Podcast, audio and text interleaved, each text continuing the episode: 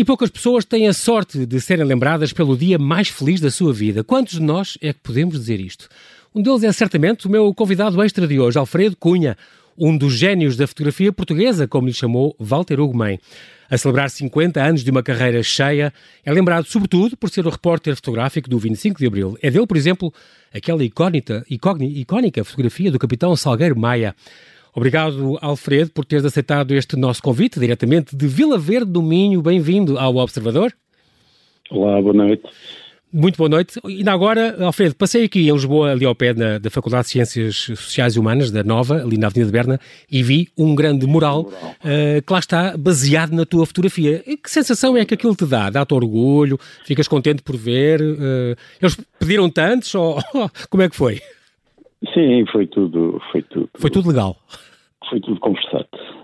Muito bem. E dá-te dá prazer viver aquilo? Dá muito, dá muito, dá-me bastante prazer. Principalmente porque a minha filha andou nessa faculdade okay. e, e fazia um selfies com ela em frente ao, ao mural. Tu uh, celebras agora, estás a celebrar 50 anos de, de, de carreira, incrível, uh, mas és um homem que não consegue estar parado e, portanto, continuas uh, com os teus trabalhos de fotógrafo freelancer e também com os teus projetos claro. editoriais e com as tuas exposições. Claro. Ainda agora, por exemplo, estava a decorrer esta do Tempo das Mulheres na, na no Torreão Poente da, da, decorrer em cinco sítios diferentes. Uhum. Estava a decorrer na Sociedade Portuguesa de Autores, na, no Torreão Poente, em Matosinhos e no Porto, em quatro sítios diferentes. E foram todas encerradas no mesmo dia, por causa de.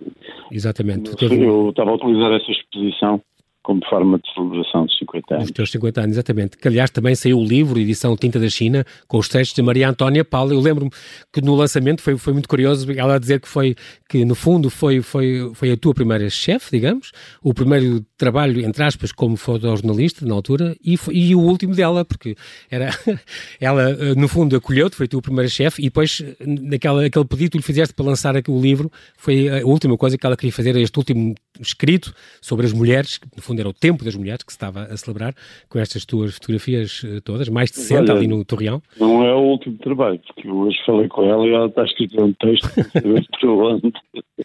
é, é, é, da tua raça, portanto. É. E ainda a semana passada, a Maria Antónia Paula, mãe do nosso Primeiro-Ministro, esteve aqui, eh, teve, também falou aqui para o, para o Observador. Oh, oh, Alfredo, vou indo um bocadinho atrás e nós daqui a sete minutos temos que fazer aqui uma pequena pausa para as notícias, okay, mas é muito curioso porque tu tens 50 anos de uma carreira, como disse, uma carreira uh, cheia, tu és beirão de nascimento, és lisboeta, lisboeta e do mundo uh, de profissão e és minhoto de residência. É muito engraçado claro. porque andaste realmente a, a girandar eh, na vida toda, mas, e o que é mais curioso, é que tu és um fotógrafo relutante porque tu, tu, não querias ser fotógrafo, não, mas houve, mas houve um, par, um, par, de chapadas que te convenceu. Claro. mas depois, não, são aquelas coisas de, dos miúdos, não é? O meu avô era fotógrafo, o meu pai era fotógrafo e claro que eu teria que ser fotógrafo, mas eu disse, não, não vou ser. Eu fiquei. Depois, aquelas, aquelas coisas. Sim, aquelas descobrir as vantagens da, da câmara fotográfica. Não tinha carro, tinha câmara fotográfica e aquilo dava-me uma grande vantagem, podia fotografar as amigas. Claro. E, e as festas delas. Depois, pronto, isso é uma parte mais utilitária, de, digamos assim. Mas depois descobri a fotografia a sério com o jornalismo com e aí sim, eh, a partir dos 18 anos, eh, tomei consciência política, comecei a militar eh, em, em partidos na altura ligados à esquerda e, uhum.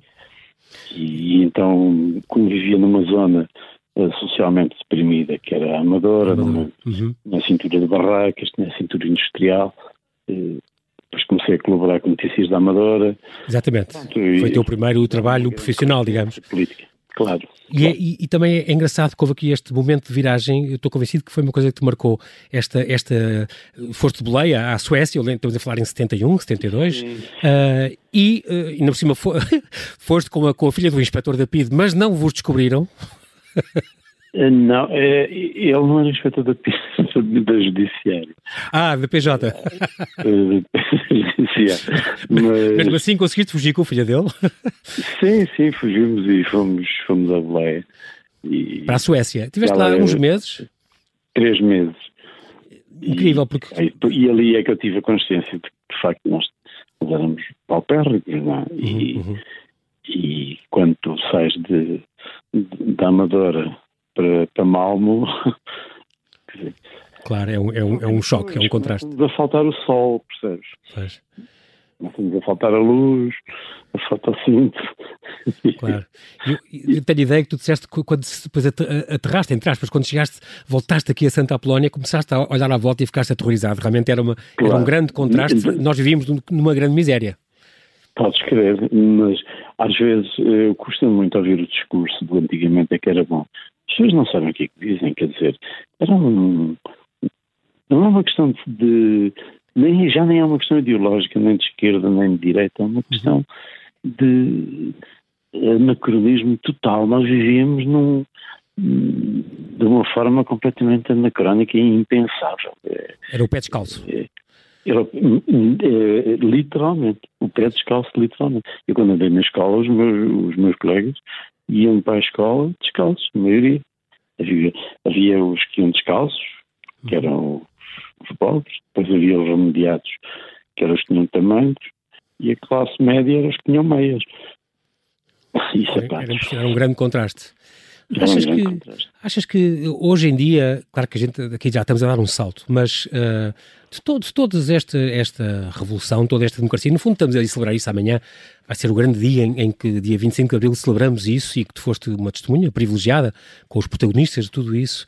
Passados estes 46 anos e, e, Alfredo, tu estiveste lá no centro dos acontecimentos, tu viveste aqueles momentos e sei que é uma coisa que tu nunca esquecerás para a vida toda. Claro, uh, nunca, nunca. Aquelas sensações. E é como se fosse ontem. Tu, tu lembras das músicas que, que, se ouviam, é impressionante. Lembras das caras que, que, olharam para ti e tu captaste. Sim, sim. Nunca tiveste, sei lá, aquilo podia-se descontrolar, nunca tiveste nenhum medo. Uh, souberam depois, tu, Adelino Gomes, que havia o cabo que estava preparado para disparar para a coluna do Salgueiro Maia e tal. Uh... Claro, tivemos medo, todos, toda a gente teve uhum. medo. Eu, eu acho muita piada quando as pessoas ah, não tive medo. Não, tive, mas eu tive bastante medo. E quando tirei, quando tirei a primeira fotografia tive bastante medo e, e não sabia o que é que. Eh, e, e tive medo até uma determinada. Depois, depois descontraí, a partir da tarde descontraí um bocado. Mas mesmo assim, é com muito cuidado, porque nós, nós éramos muito cuidadosos. Até porque. Uh... O discurso dos, dos cravos. No dia 25 de abril não houve cravos nenhum, ao contrário do que as pessoas dizem. Só houve no dia 26. Quando vem com a, revolução, a história dos escravos, não sei, os escravos foi só no dia 26. Ok. Sim, realmente então, isso é um, é um dos mitos que as pessoas se agarram. Um dos muitos mitos que se criam. Uhum, uhum. E, e, com o 25 de Abril é uma coisa de, de, de uma revolução feita por, por comunistas. Não, sei. não, havia gente todos todos todos os quadrantes, não era?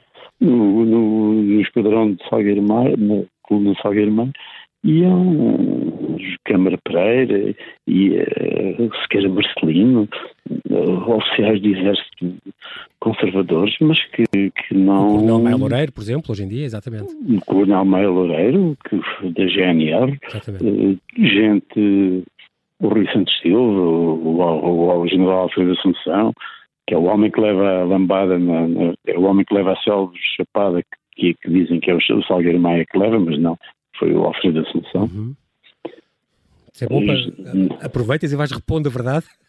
Vais, claro, e... vais combatendo os mitos, eh, que, que, porque há, criam sempre mitos à volta destas coisas. Não é? Ouço histórias incríveis acerca do homem que não disparou. Quando a história do homem que não disparou está contada, é uhum. Eh, o homem que não disparou o tanque e que de facto é o homem que faz com que, que vença o 25 de Abril. É um homem do Minho, aqui de Balazar, que okay o brigadeiro dá-lhe ordem para disparar, ele olha, olha para o terreiro do passo e diz, não, eu, se, eu, ele, se ele disparar, eu mato esta gente toda, nem pensar. E então, por, por imperativo até de consciência, se calhar não disparou. Estamos a falar do cabo apontador José Alves Costa, certo? José Alves Costa, exatamente. exatamente. E, se não me engano, ele está presente também no, nos Rapazes dos Tanques, este livro que tu editaste com, com, Adelino Gomes, não foi? Há, há seis anos. O homem que se fecha lá dentro, e, é, que foi nos 40 anos de 25 de Abril. O, ele fecha-se dentro do tanque, fecha-se lá e não, não dispara. E, por simplesmente, não, nem sequer aderiu ao movimento, nem sequer aderiu à revolta, não dispara. Portanto, um homem cá está, com, com um papel importantíssimo, que se vocês que estavam no, no, local é que conseguiram assistir e saber e testemunhar, e que, mas que não é falado, as pessoas não fazem ideia deste, destes movimentos e destas histórias que se calhar que ainda faltam contar, certo? E só voltou a Lisboa depois, eh, quando foi para, para o lançamento do livro. Ele veio ao lançamento do livro. Ah, do, do dos Homens dos Tanques? Sim, senhora.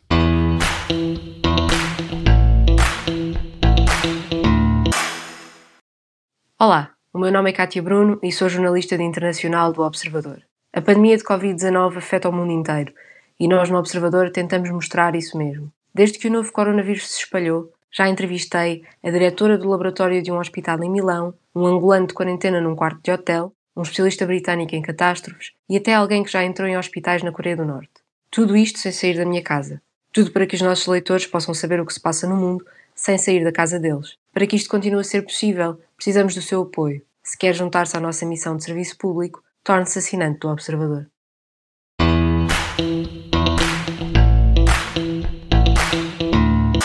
Estamos a conversar com o repórter fotográfico Alfredo Cunha, que aos 20 anos foi testemunha do 25 de Abril com os seus protagonistas no terreno, deixando-nos 40 rolos de histórias e de memórias da Revolução dos Cravos. Uma expressão que se calhar vou deixar de usar, porque a Revolução, no dia em que tu assististe, naquele primeiro dia então, não teve ainda os cravos, só no dia a seguir. Olha, eu falei nos 40 rolos, uh, Alfredo, mas tu dizes sempre que que nós achamos sempre imenso, pelo menos quem, esta geração mais nova se calhar já não sabe o que é, mas nós nos estamos a, a lembrar das, das 36 fotografias por rolo, achamos que é muito e tu dizes é muito pouco. Eu devia ter 120 rolos e não 40. Pois, e, e repara, eu vou-te só estabelecer um paralelo que é assim, eh, seriam para aí à volta de 1.300 fotografias, 1.350 mais ou menos, uhum. que eu tinha para fazer tudo. Eu, a semana passada, fui para a Amadora fotografar eh, Covid, três dias, e tinha 20 mil fotografias, tinha 20 mil fotogramas à disposição, Impressionante. quase só gastei 6 mil. Impressionante. Um, para, para, dar um exemplo, tu, por exemplo, tu foste uma. Tu és um, um a nível técnico, agora temos falado da, da tua parte técnica. Um, és um workaholic uh, muito. Verdade. Muito, trabalhas muito e, e, tens muito cuidado. Tu tens mais no teu espólio, já serão mais de 3 milhões de imagens catalogadas da tua autoria. Uh, passaste da menos. película para o digital sem dramas nenhums, mas permaneceste Com sempre. Grande alívio, diga-se passagem. Com grande? Com grande alívio. Foi? Estavas farto de pegar do rolo, do, do rolar, de encaixar, de encaixar. De... Podes crer, foi, passei uma boa parte da minha vida às escuras a revelar e a imprimir. Ah, exatamente. Eu, eu, meu pai também fazia fotografia em casa, portanto eu lembro-me do que é estar às escuras ou com aquelas luzes encarnadas e com os durst e aqueles ampliadores e, e, ah, fazer isso do, e o fixador e o revelador.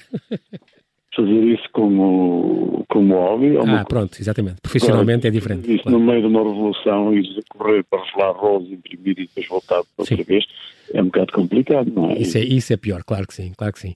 Claro. Sempre, sempre a preto e branco, sempre, sempre, porque a cor distrai as pessoas? Distrai o nosso olhar? Uh, não, vamos ver, eu sou profissional de fotografia, fotografo em cor, não é? Uh, só que a minha linguagem pessoal, para os meus trabalhos pessoais, minha linguagem é preto e branco, mas eh, nos meus trabalhos, quando trabalhei no público, nos jornal notícias, no século ilustrado, trabalhava a cor. Eu atravessei vários, vários, vários órgãos de comunicação e vários, exatamente.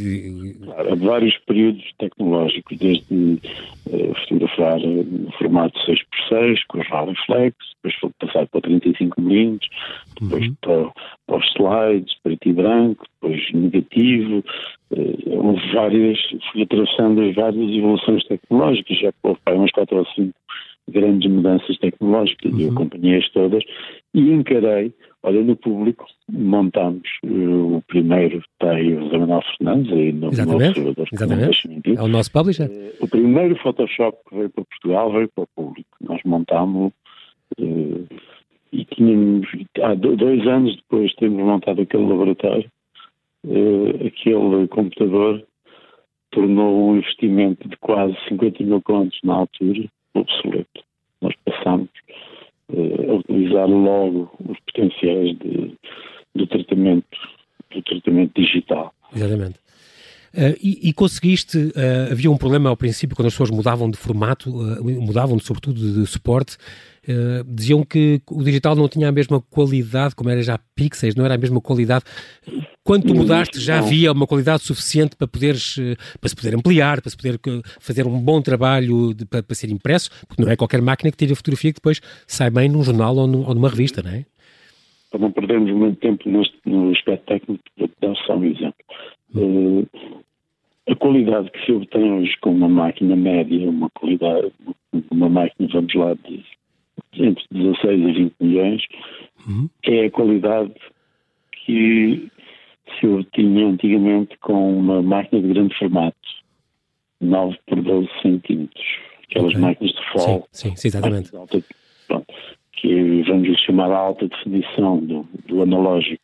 Exatamente. Uh, a qualidade, os, os patamares de qualidade técnica hoje são elevadíssimos. A qualidade de impressão dos papéis atingiu níveis.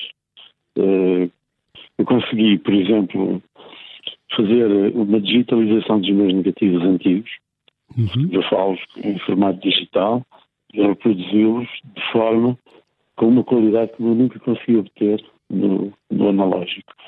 Pronto, e depois ao, ao romantismo, há, aquelas posições que eu considero conservadoras.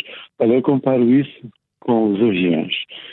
Eram muito bonitos os aviões a Alice, percebes? Mas agora temos sim, aviões sim, a jato. Exatamente. Ah, Servem o efeito. Exatamente. Fazem o mesmo efeito, mas são mais rápidos e mais eficazes. Muito bem. Eu acho isso uma, uma conversa muito, muito conservadora e reacionária. uh, temos que avançar. Uh, é, é muito giro para, para, para, te fechar esta parte técnica, porque tu és realmente uma pessoa que tens o teu estilo muito clean, muito sem ruído, uma abordagem muito direta, e nós vemos fotografias tuas desde os anos 60 até agora e tem uma grande coerência. E isso é engraçado, porque essa tua linguagem, uma coisa que o teu pai também, uh, de certo modo, te passou.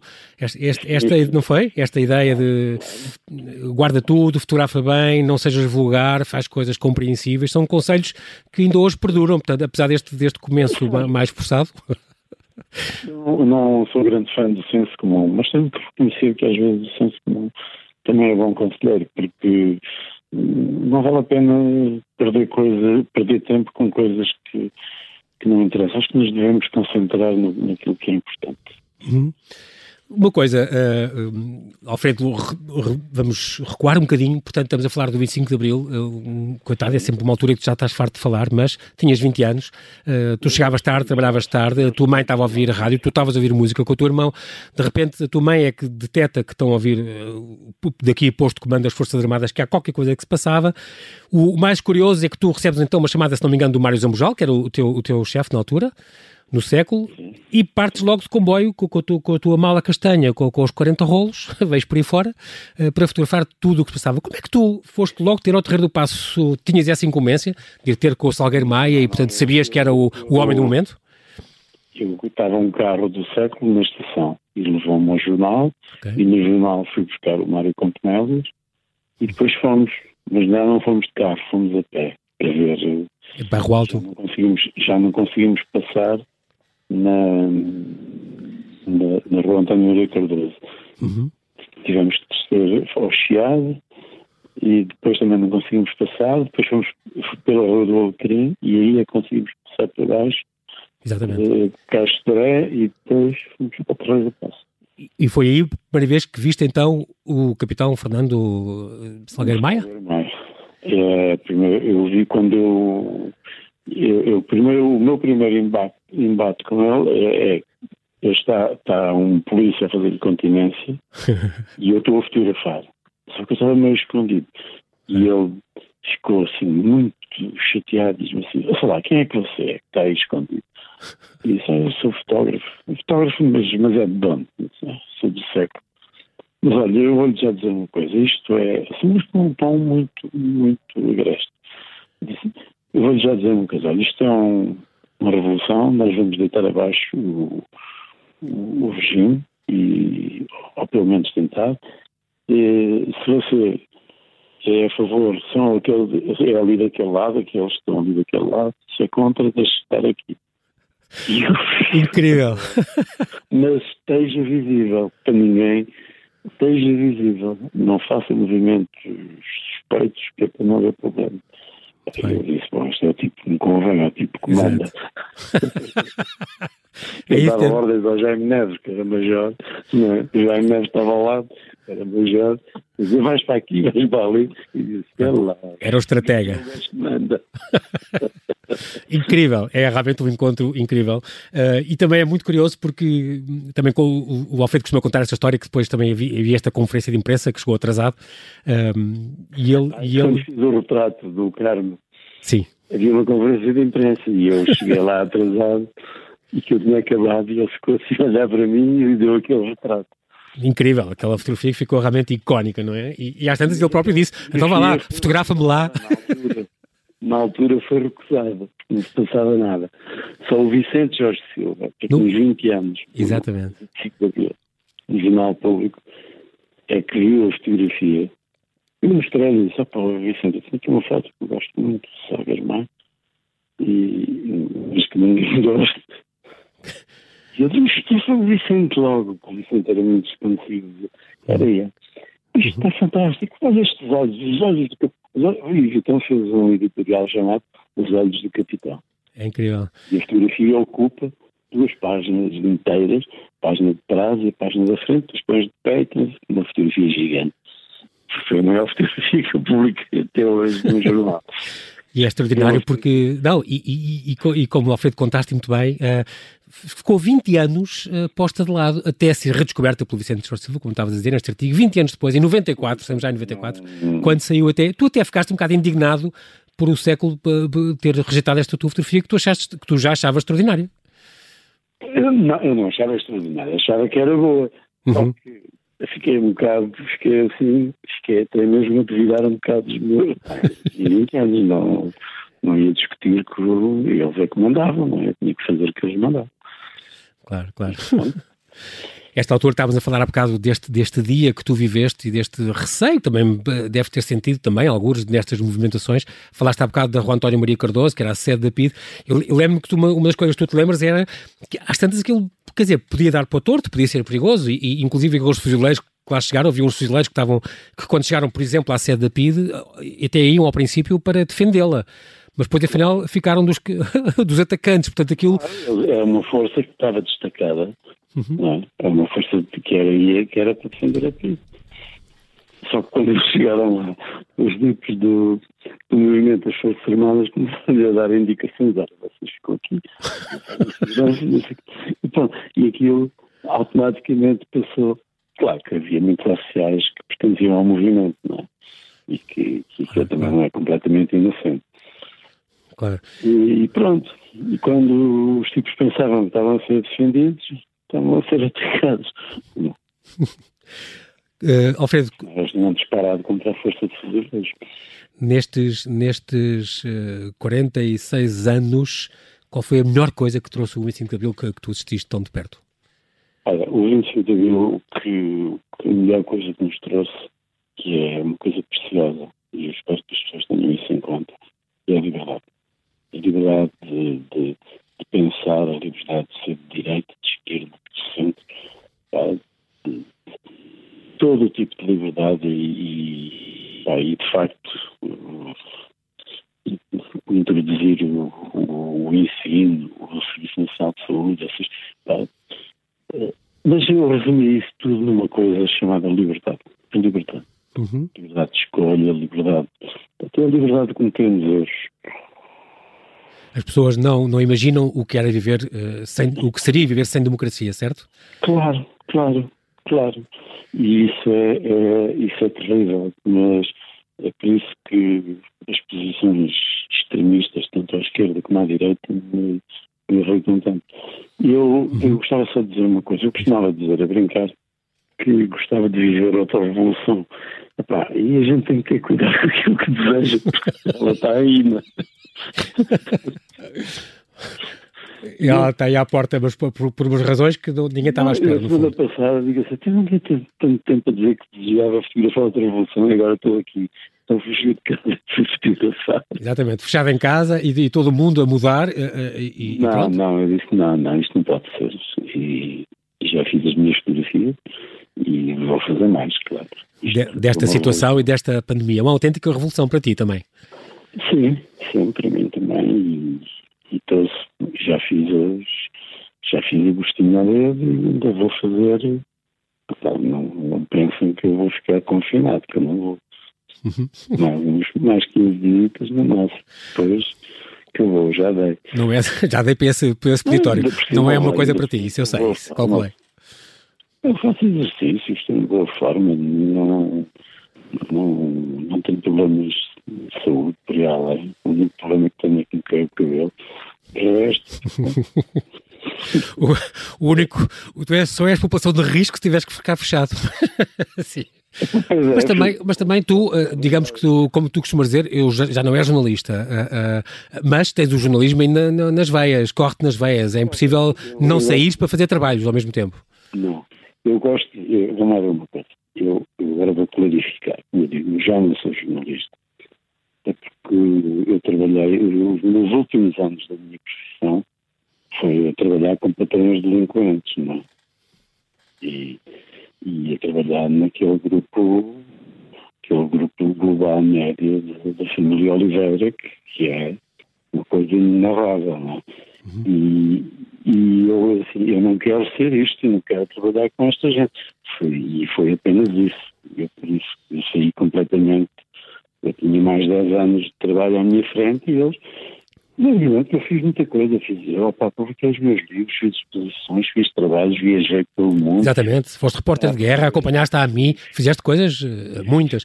foste repórter, do, foste fotógrafo oficial de dois presidentes, percorreste o mundo, fizeste muito trabalho, é verdade. Mas eh, tiveste que aceitaste já uma oferta para. Eh, cortaram-te a, carteira, a carreira um bocadinho mais cedo, então não estavas à espera. Sim, sim. A nível do jornalismo, claro. Aos 50 e aos 58 anos. Eu acho que aos 58 anos. Pá, eu hoje ainda, eu, hoje ainda continuo a achar que deveria ter, que tenho que trabalhar pelo menos mais 10 anos. Uhum. E também é uma coisa com que tu lutas muito, esta questão das redações. Hoje em dia, tu tens a noção que o jornalismo de qualidade vende-se e que as pessoas um dia se vão fartar eh, do jornalismo mais fraco e mais pobre, de valor e de tudo. Já está a acontecer. E, já está a acontecer. E que está, está a perder-se um bocado a memória dos jornais também, não é? Tu estás sempre a, também a lutar um bocadinho contra isso. A, a memória dos jornais, vamos ver, nós não podemos ficar presos também à ideia do jornal convencional. Vocês, por exemplo, estão aí num, num órgão de informação completamente novo, com um formato completamente novo uhum. e abrangente. Tem a sorte de ter à, à, à, frente uma pessoa que sabe imenso de jornais e, e que é um jornalista e que, que, que há, é, é, há muita gente que gosta dele há muito, e há muita gente que não gosta dele. Estou a falar de Manuel Fernandes. Fernandes, claro, o nosso publisher, sim. Coisa, mas há uma coisa que toda a gente reconhece a inteligência e a qualidade dos projetos onde ele se mete. E, e isso, isso, é indiscutível. Uhum. Gosto, se não se gosto e vocês têm um projeto, eu digo que eu falo, já, já dei várias entrevistas ao Observador uhum. e faço sempre com grande prazer. Assim como ao público, como ao Expresso, porque eu acho que é aí que está o, o novo jornalismo. Vocês são o novo jornalismo e fazem, eu vejo eu, todos os dias, uma coisa que eu faço é ver o público e o observador. Uhum. Então isso é, é bom ter um, um fã com, com, esta qualidade. Deixa portar-te uma última coisa, agora estamos a dois minutos de, de, fechar a nossa entrevista, a nossa conversa, foi muito bom. Uh, a propósito da banalização da imagem e a propósito de se poder manipular, estamos a, estamos a celebrar hoje, amanhã, no fundo, celebramos o 25 de Abril e, portanto, o fim da censura, por exemplo, de imensas, imensas liberdades que, que, que apareceram uh, e que nós antes não tínhamos. A questão do fim da censura e hoje em dia a possibilidade ainda, já que trabalhas muito a imagem, sobretudo a imagem, imagem, sempre a questão de poder manipular, sempre houve a manipulação das imagens, o próprio, o próprio enquadramento pode ser uma manipulação, uh, nada, é, nada é a verdade total. O que é que tu achas disso hoje em dia? Como é que estamos nesse campo? Uh, eu tenho, é assim, sempre se manipulou. Uh, a questão da, da, manipulação é uma coisa recorrente. Uhum. Há quem diga até que a União Soviética não teria acabado se houvesse tivesse havido Photoshop 20 anos antes. É? Mas uh, eu acho que acho que até nem se manipula tanto como antigamente. Simplesmente metiam-se bolas falsas no, no, nas de desporto. Percebes? Sim, sim. E depois os. Era mais óbvio. São apanhados, porque os fecheiros informáticos são, são terríveis, fica lá tudo marcado de fatos. Uhum. Sim, senhora. Alfredo, Olha, fizemos lembrar mais uma vez este, este dia, já sabes que é recorrente, tu estás, este, claro, entre aspas, claro, perseguido. para mim foi ontem, para mim foi ontem. É incrível. E tens a boa memória também. E eu acho que há sempre portas por abrir e por isso foi muito bom poder falar contigo e poder, poder testemunhar em direto uh, uh, o, teu, o, que tu, o que te lembras. Infelizmente em rádio o tempo passa muito rápido, não temos tempo para mais, mas quero-te agradecer a tua disponibilidade para estares connosco em direto domingo, uh, aqui no Observador, com o teu testemunho vivido deste dia, o dia mais importante para a nossa democracia. Muito obrigado, Alfredo. Obrigado, eu. E até breve. Obrigado. Um abraço para todos. Um abraço.